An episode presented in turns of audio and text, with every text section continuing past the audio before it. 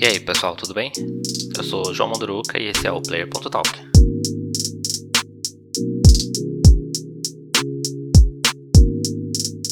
Essa semana teve dois eventos interessantes com bastante novidade pra gente. O primeiro que eu vou falar é o Nintendo Direct e depois eu falo sobre a BlizzCon. O Nintendo Direct é aquele vídeo que a Nintendo divulga com todas as novidades para os próximos passos aí. Esse foi o primeiro do ano, né? Depois de um longo tempo aí sem apresentar nenhum vídeo, esse foi o primeiro. Então a primeira novidade seria referente ao Fall Guys.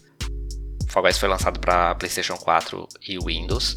Ele foi dado na, logo no lançamento como um, jogo, um dos jogos da PlayStation Plus, né? Para quem assina a PlayStation Plus, no dia 4 de agosto que ele saiu, 4 de agosto de 2020. E aí foi um estouro, né? O jogo virou uma febre. 24 horas depois já tinha um milhão e meio de jogadores.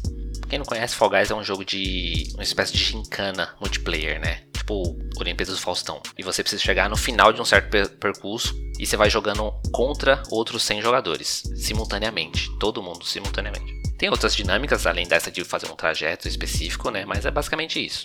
Então o jogo vai chegar para Switch e para Xbox, mas não tem data específica. Mas eles falaram que chega no verão norte-americano, que aí pra gente aqui é até agosto desse ano. Outra novidade que apareceu foi o Tales of Borderland. Tá voltando agora para as lojas digitais. Também vai chegar no Switch. O jogo ele estava fora das lojas digitais aí, porque até o Telltale teve problemas e acabou fechando, então outros estúdios acabaram assumindo. Então ele chega para PC, para PlayStation 4 e Xbox.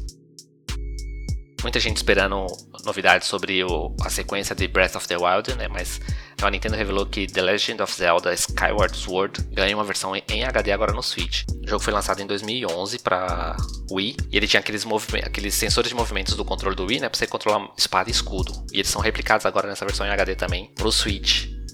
Sai agora dia 16, agora. Sai dia 16 de julho, agora desse ano. Outro anúncio que eles fizeram foi Splatoon 3. É uma franquia de grande sucesso da Nintendo. É um shooter da Nintendo, digamos assim, né? que a Nintendo sempre teve um, um conceito assim mais family para os jogos, né? Então ter um, um, shooter nunca foi muito a cara da Nintendo, ainda mais uma franquia própria.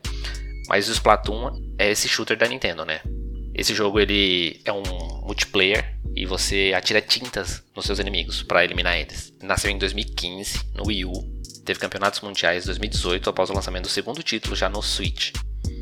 E o Splatoon 3 só vem no ano que vem, 2022. Teve trailer novo do Monster Hunter Rise, que chega dia 26 de março agora já. E teve também o anúncio, né, da Ninja Gaiden Master Collection, que é o relançamento de três títulos, que é o Sigma, Sigma 2 e Razor Blade. Todos eles já com os DLCs, novos personagens para você poder jogar. Chega dia 10 de junho, mas também sai para Xbox, para PlayStation 4, para Windows. Então da Nintendo foi isso, bastante novidade. Teve outras coisas pequenas, teve um novo Mario Tennis, mas principalmente foi isso. Muita coisa interessante aí. Switch tá fazendo muito sucesso, tá na hora de começar a pensar em pegar um. Hein? E falando da BlizzCon, que é a conferência da Blizzard.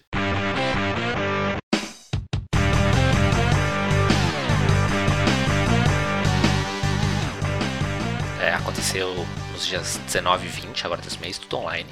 Um anúncio que eu achei bem interessante, você já deve ter percebido pela trilha que mudou aqui, então você sabe que a Blizzard Arcade Collection vai trazer The Lost Vikings, originalmente lançado em 92, Blackthorn, lançado em 94, e Rock and Roll Racing em 93, um clássico. É o grande destaque dessa coletânea, né? Todos eles vão ter algumas melhorias, além daqueles filtros que simulam as TVs antigas, esse tipo de coisa. Mas o Rock and Roll Race, que é o mais interessante dessa coletânea, pelo menos para mim, ele vai permitir quatro jogadores locais e tem a resolução 16 por 9. Isso é bem interessante. Também foi anunciado expansões para World of Warcraft, para Hearthstone. Eles anunciaram um remaster do Diablo 2, vai se chamar Resurrect, Diablo 2 Resurrect, e agora esses gráficos são totalmente 3D, com iluminação dinâmica e vai ter resolução 4K. Chega aos consoles e para Windows esse ano ainda. E Diablo 4, que está sendo desenvolvido, foi anunciado no ano 2019. Esse ano eles apresentaram um trailer novo com uma nova classe, que chama Rogue ou Renegado. Né? Diablo 4 também vem para os consoles, mas ainda não tem data. Mas é sério que sai esse ano ainda.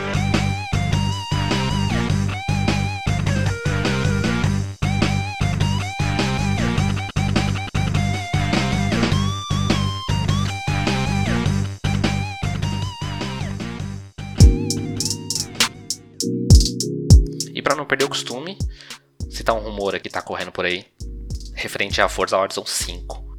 A gente já tá aguardando aí o, o Forza Motorsport, que é o jogo da série principal. Já foi anunciado junto com o lançamento dos, dos Xbox novos, Série X e Série S.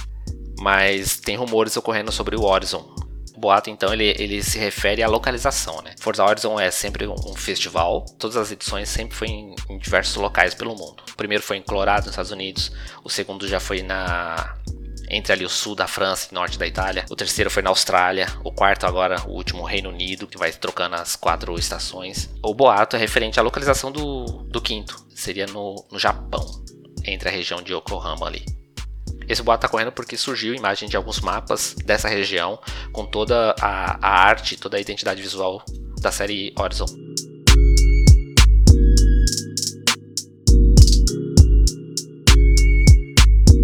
Por essa semana é só isso mesmo. Player.talk, podcast publicado pela Gamesfera. Eu sou o João Mundruca, com trilha sonora do Joe Beats. É isso. Obrigado por ouvir. Até a próxima.